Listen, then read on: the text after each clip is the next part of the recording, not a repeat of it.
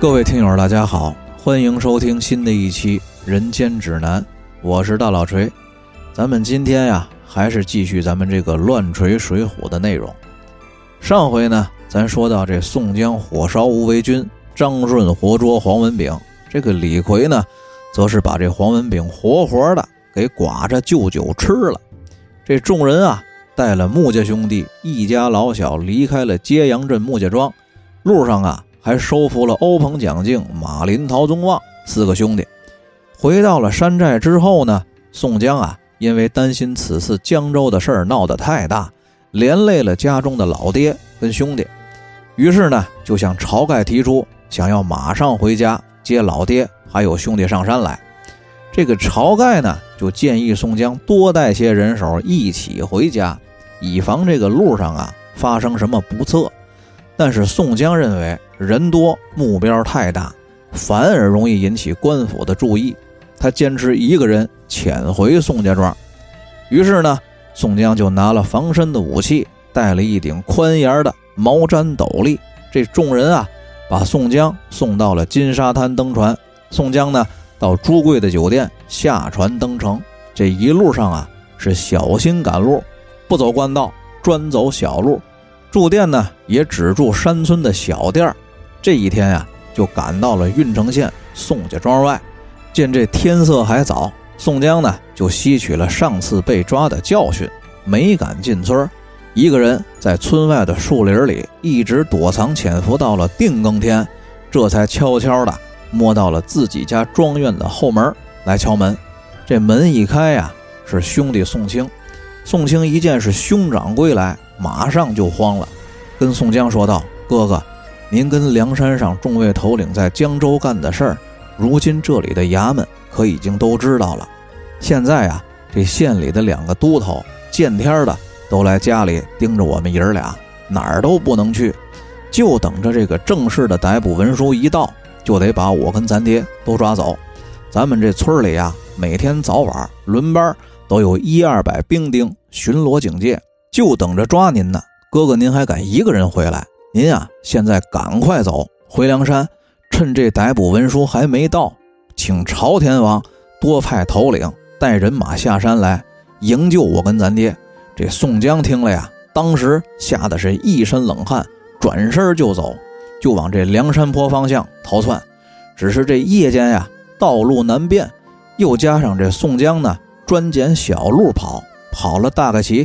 有一个时辰的时间，忽然啊，就听见这身后一二里地远的地方传来了一阵人喊马嘶的声音。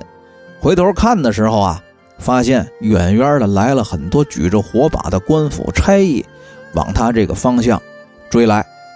这宋江摸着黑，一边走一边后悔不听晁盖的话，这才从江州脱险，自己这又一头撞进了是非之地。走着走着。正不知道往哪儿跑呢，就刮过了一阵风，吹开了云层，露出了月亮。这宋江啊，抬眼看的时候，才发现两边都是山，中间呢只有一条小路进去。他认得这个地儿，这地儿啊叫做环道村。此时的宋江啊，也是退无可退。回头看的时候呢，这追赶的官兵已经堵住了往别处去的路口，想拐弯往别处跑，已经是不可能了。这两边呢又都是山，所以说宋江他除了顺着这条山间小路进这座环道村躲避追兵之外，是别无选择。那么这个村子，咱们看啊，它不叫赵庄，不叫高庄，也不叫马家河子，非得叫个环道村。我觉得呀，这是作者施耐庵先生特意编排的名字，就是要在这里用后边的追兵跟两侧的险峻山崖。把这宋江逼进这个环道村，就是要在这里把这所谓的道还给宋江，好让这宋江啊日后有道可以替天来行。话说这宋江呢，慌不择路，顾头不顾腚的，一脑袋就扎进了这个环道村，到处寻找这可以躲避的地方。穿过了一片小树林，就看见一处破败的古庙，伸手啊，他就推开了山门，进了庙里。这前殿后殿的找地儿藏身，这个宋江呢正在发愁没个可以藏身的地方的时候啊，就听见这庙外头有人喊，多半是藏在这个破庙里了。宋江仔细听的时候啊，他分辨出来是这个郓城县衙都头赵老二的声音。紧接着呢，就又听见一片的脚步声进来。他正在这院里转腰子呢，忽然间就看见这个香案供桌的后边有个挂着幔帐的神龛。当时啊，也顾不得有没有退路，掀开帘子也没看是什么神像，一脑袋就钻进去了。这宋江啊，躲在神龛里，大气儿也不敢喘，只听得呀，这外头是一阵嘈杂。透过这个帘子的缝隙偷眼看的时候呢。发现这赵德、赵能兄弟俩带着四五十个人闯进庙来，个个呀都带着单刀铁尺，手举火把，腰里头盘着锁链，吵吵嚷嚷的。这个宋江呢，在神龛里头看见赵德、赵能兄弟两个举着火把，是到处搜查，眼瞅着就要到这个神龛的前头。此刻，这个宋江啊，他是想跑也没地儿跑了，只得闭着眼。等着马上即将到来的行藏暴露，绳捆索绑。可没想到的是啊，这个赵德一只手举着火把，另外一只手用朴刀，刚要去挑这个神龛的幔帐时，忽然之间从这屋顶扑啦啦的落下了一片陈年老灰，迷了赵德的眼。火把呢也掉在了地上，被自己慌乱当中一脚给踩灭了。这赵德呀，觉得这个事儿。他有点邪性，这又是大半夜的，心里头啊就不免犯点嘀咕，也觉得这个环道村进出只有一条路，只要堵住了村口，那就不怕宋江跑，不如呢等天亮了再大动干戈的继续搜查。于是呀，就出了神殿，正要留下几个胆儿大的差役在这个破庙门口守着，自己带着手下去村口布防的时候呢，一个差役。突然就看见这布满灰尘的庙门上有两个新鲜的人手印儿，断定了这庙里确实藏了人。当时啊，就把这个赵德、赵能给叫了回来。于是乎啊，这众人打着火把，又来到神龛的面前，互相壮着胆儿来掀这个神龛的幔帐。没想到啊，刚掀开一指宽，就从这神龛里呼的一声，吹出来一股子恶风，把这众人的火把呀。顿时全给吹灭了。这赵德、赵能俩人心知这神龛里必然有蹊跷，但是呢，不敢再去掀开，就只好啊，从这个拿着长枪的差役手里接过了长枪，打算往这神龛里头捅捅。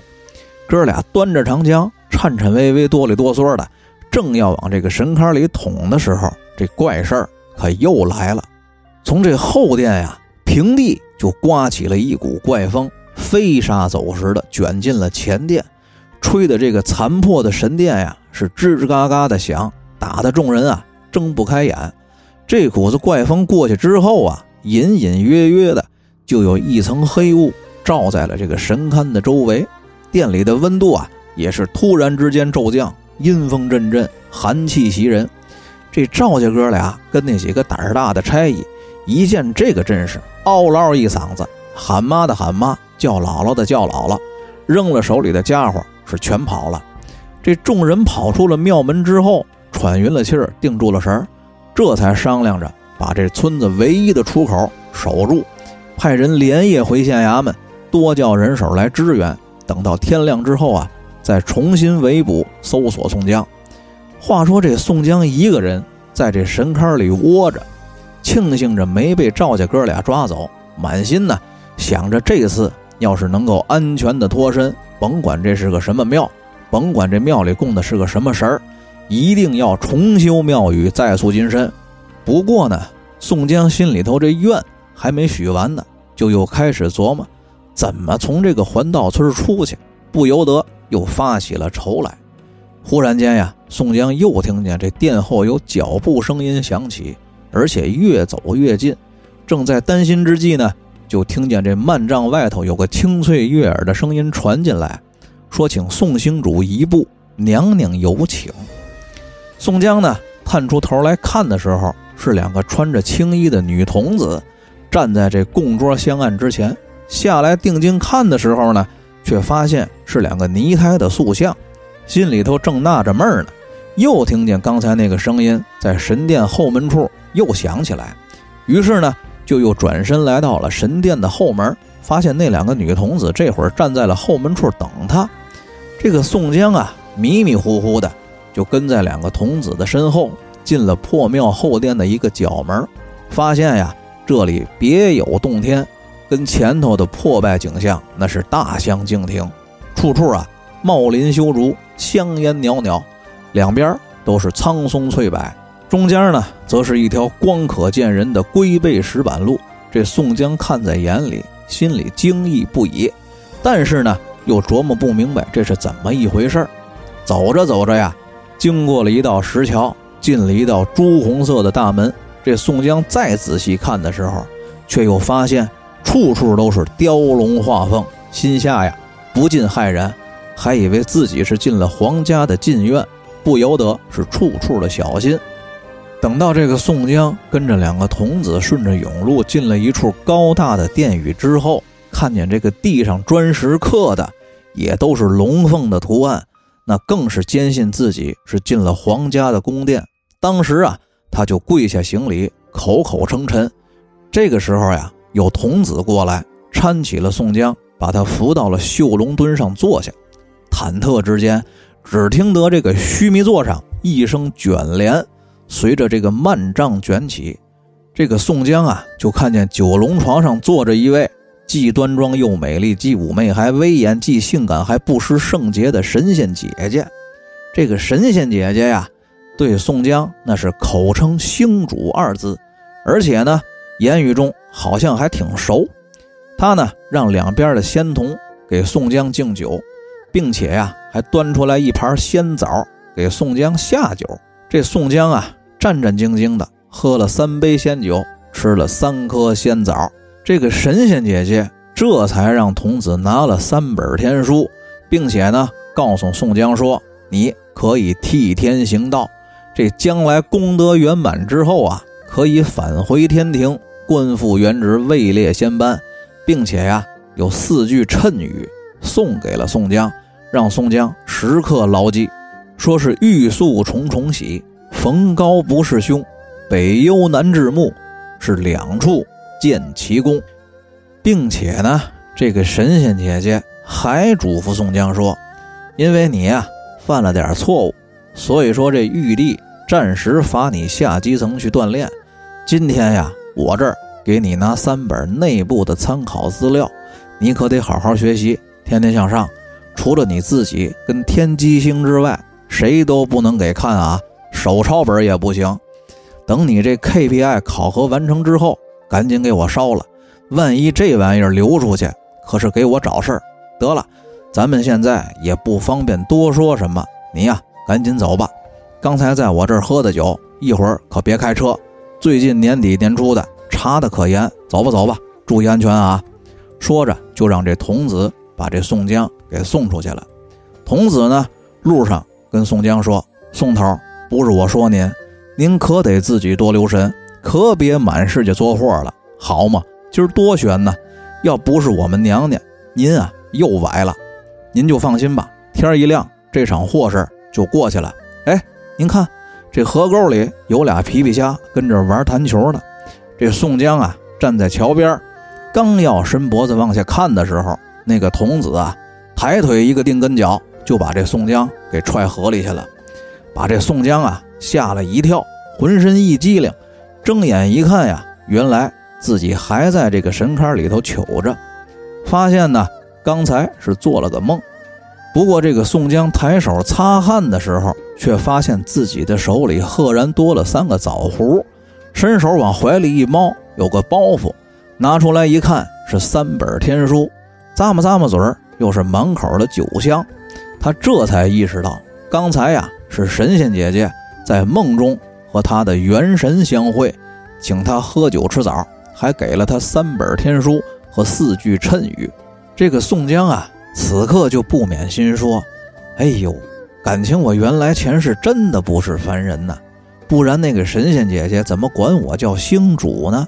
不过这个神仙姐姐她到底是谁呢？我得看看。”于是呢，他就从这个神龛里摸下来，拿了随身的武器，从廊下。就转出了神殿。这此时啊，天色已经渐亮。宋江抬头看的时候，看见这匾额上写着四个字叫“玄女之庙”，这才知道自己这藏身的地方啊是九天玄女庙。于是乎呢，这宋江又回到了店里，冲着这个神龛行了跪拜礼，许愿说自己啊，将来如果有了出头之日、晋升之阶，就来给玄女娘娘重修庙宇，是再塑金身。九天玄女这个女神仙呀，其实。它出现在中国的神仙体系里的时间挺早的，在这汉代的谶纬图书中就有记载。最初啊，是在这个神话故事当中，皇帝战蚩尤就出现了。当时的这故事里说呀，这蚩尤刀枪不入，水火不侵，特别的猛。这个轩辕干不过蚩尤，这时候呢，天神就派这玄女娘娘下凡，教给这个轩辕氏兵法和法术。在这九天玄女的帮助之下呢，轩辕就打败了蚩尤。但是，一直到这个唐代之前，这九天玄女娘娘的主营业务其实挺多挺杂的，包括什么房中术啊、炼丹术啊、行兵打仗、排兵布阵、奇门遁甲舞的，那都归他老人家管。不过，从这个唐朝末年开始，经过了五代十国，直到北宋初年。这九天玄女的经营范围呢是越来越窄，到最后就光剩下主管行兵打仗、排兵布阵这个业务了。同时呢，她也作为轩辕皇帝的师傅，正式的列入了道家的神仙体系。在这个《水浒传》这本书的雏形，也就是宋末元初的大宋宣和仪式里头啊，这九天玄女就出现，并且罩着宋江了。不过，在这个大宋宣和仪式里头的九天玄女娘娘出现的时间，可比这《水浒传》里出现的时间那要早得多。这大宋宣和仪式里描写呀，在宋江刚刚杀了阎婆惜之后，被官兵追捕，他就逃到了屋后的玄女庙里躲藏，被这个玄女娘娘庇护，得以逃脱官兵的追捕。这官兵收队之后呢，宋江出来。跪拜玄女娘娘的时候，就听见这个庙里神龛下的供桌上一声巨响。宋江过去查看的时候啊，发现这供桌香案上出现了一卷天书，上头赫然写着宋江跟其他三十五个梁山好汉的姓名和绰号。这段情节呢，就成了《水浒传》里头宋江在环道村九天玄女庙里得到了玄女娘娘的庇护。并且得到天书的雏形和根源，这三十六个人呢，也就演变成了后来的梁山三十六天罡。不过呢，在这个故事的一点零版本里，这九天玄女娘娘并没有出现在宋江的梦里头，也没有施展法力召唤妖风飞沙之类的来保护宋江。但是玄女娘娘给宋江的天书上，那倒是写着让宋江替天行道。劫富济贫之类的指导意见，在这个大宋宣和仪式的故事里头啊，宋江在九天玄女给他的天书指导之下，成功的把另外三十五条好汉给聚起来，然后呢，就是一路的冲州撞府、抢劫掠夺，基本上他根本就没有遵守九天玄女娘娘替天行道的指导意见。然而这九天玄女呀，也没有再次露面。宋江带着人干坏事他也就干了，玄女娘娘也没有出手制裁他们。所以说呢，在这个水浒故事的一点零阶段，九天玄女她基本上就是个跑龙套的 NPC 而已。而且呢，在这个大宋宣和仪式之后的元杂剧里头，玄女娘娘也很少出现，就连这个水泊梁山的终极大杀器九宫八卦阵。也不是玄女娘娘授予宋江的天书里写的，在这个《水浒传》成书之前的元杂剧里头，这个阵法那是入云龙公孙胜的师傅罗真人教给宋江的。可以说呀，这种情况一直持续到《水浒传》成书之后，施耐庵先生才让九天玄女这个形象具象化起来，不光是用法术掩护宋江，而且自己还抛头露面了。这书里详细的描写了玄女娘娘的衣着打扮和相貌，说是头挽九龙飞凤髻，身穿金缕绦绡衣，蓝田玉带夜长裙，白玉龟章晴彩绣，脸如莲萼，天然眉目映云环，唇似樱桃，自在规模端雪体。这活活的是个大美女的形象啊！这在中国古典小说史上也是首次对于九天玄女娘娘的外貌长相跟衣着打扮。进行描写，所以说从这个《水浒传》成书的伊始，九天玄女娘娘就作为好汉跟侠客的守护神正式的出现，而且呢，在后世的明清白话小说里头，那是大显神通，在危难的时刻出现，用各种手段和法术帮助各路豪侠和英雄，传授武艺，教导兵法，指点迷津，赠送法宝，呼风唤雨。那简直啊，就是中国版的雅典娜加瓦尔基里。话说这宋江拜谢完了玄女娘娘，许完了愿，就悄悄的摸出庙门来，还没走几步呢，就听见村口的方向又闹腾起来。不过这番啊，他心里有把握了，也没跑，就近呢找了一棵大树，藏在了树后，向村口的方向窥探。没一会儿，就看见一群官兵打扮的人。慌里慌张的往村里跑，当中呢还有好几个看起来像是受了伤，用这个刀枪啊当做了拐杖，一瘸一拐的跑回来。正不知道是什么情况呢，就看见这帮官兵后头跑出来一个黑的个子，光着膀子骂着街，举着两把大斧子，正追着砍那些受了伤跑不快的官军。此刻呢，这个赵老二脚底下没留神，被这树根给绊倒了。那黑的个子追上来，一斧子就给劈了。宋江这才看清，这个呀是自己的战斗宠物李逵。紧接着呢，就又看见后头先后跑过来欧鹏、陶宗旺、刘唐、石勇，还有李立他们几个人。宋江啊，看见李逵等人把这官军杀散了，这才放心的从树后出来。李逵等人呢，见了宋江，那也是喜出望外。赶紧就让石勇跟李立回去报信了。这刘唐呢，这才跟宋江说明了情况，说：“公明哥哥您下山之后，晁盖哥哥就不放心，先是让戴宗下山去打探消息，又派我们哥几个下山接应您。路上我们遇到戴宗，才知道公明哥哥您啊被赵家这哥俩给追到环道村了，所以说我们赶紧就来这儿救您了。”这刘唐跟宋江这正说着呢，就看见石勇跟李立带着晁盖、花荣、秦明、黄信等等一大帮头领就赶到了现场。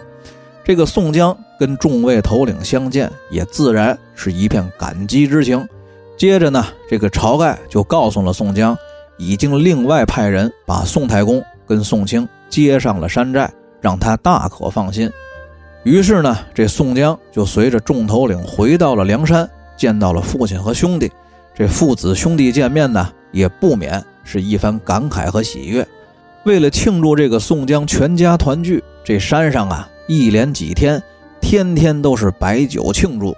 这到了第三天头上，公孙胜啊也提出来要回到渔阳冀州老家探望母亲。转天，众人啊又设了践行酒，准备送这个公孙胜是回家探母。没想到啊，这大家。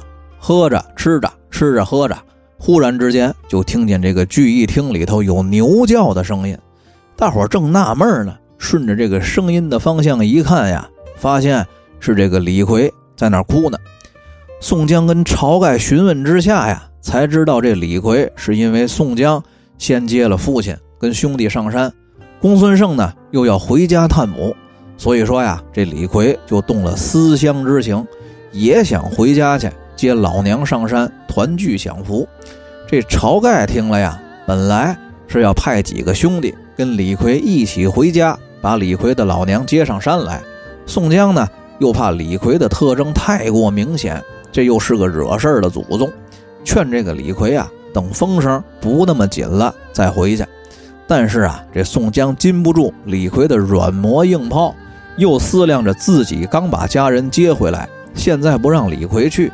那实在是说不过去，于是呢，宋江就跟李逵约法三章：第一，快去快回，路上不许喝酒；第二，不许多管闲事儿；第三，为了防止被人认出来，不许带你那两把大斧子。这李逵听了呀，当时是满应满许的就答应了，那胸脯子拍的啪啪的山响，跟宋江保证能做到。可是没想到李逵这一去呀，那是又惹出了一场祸事。究竟是什么事儿？咱们下次接着说。好了，大家下期再见。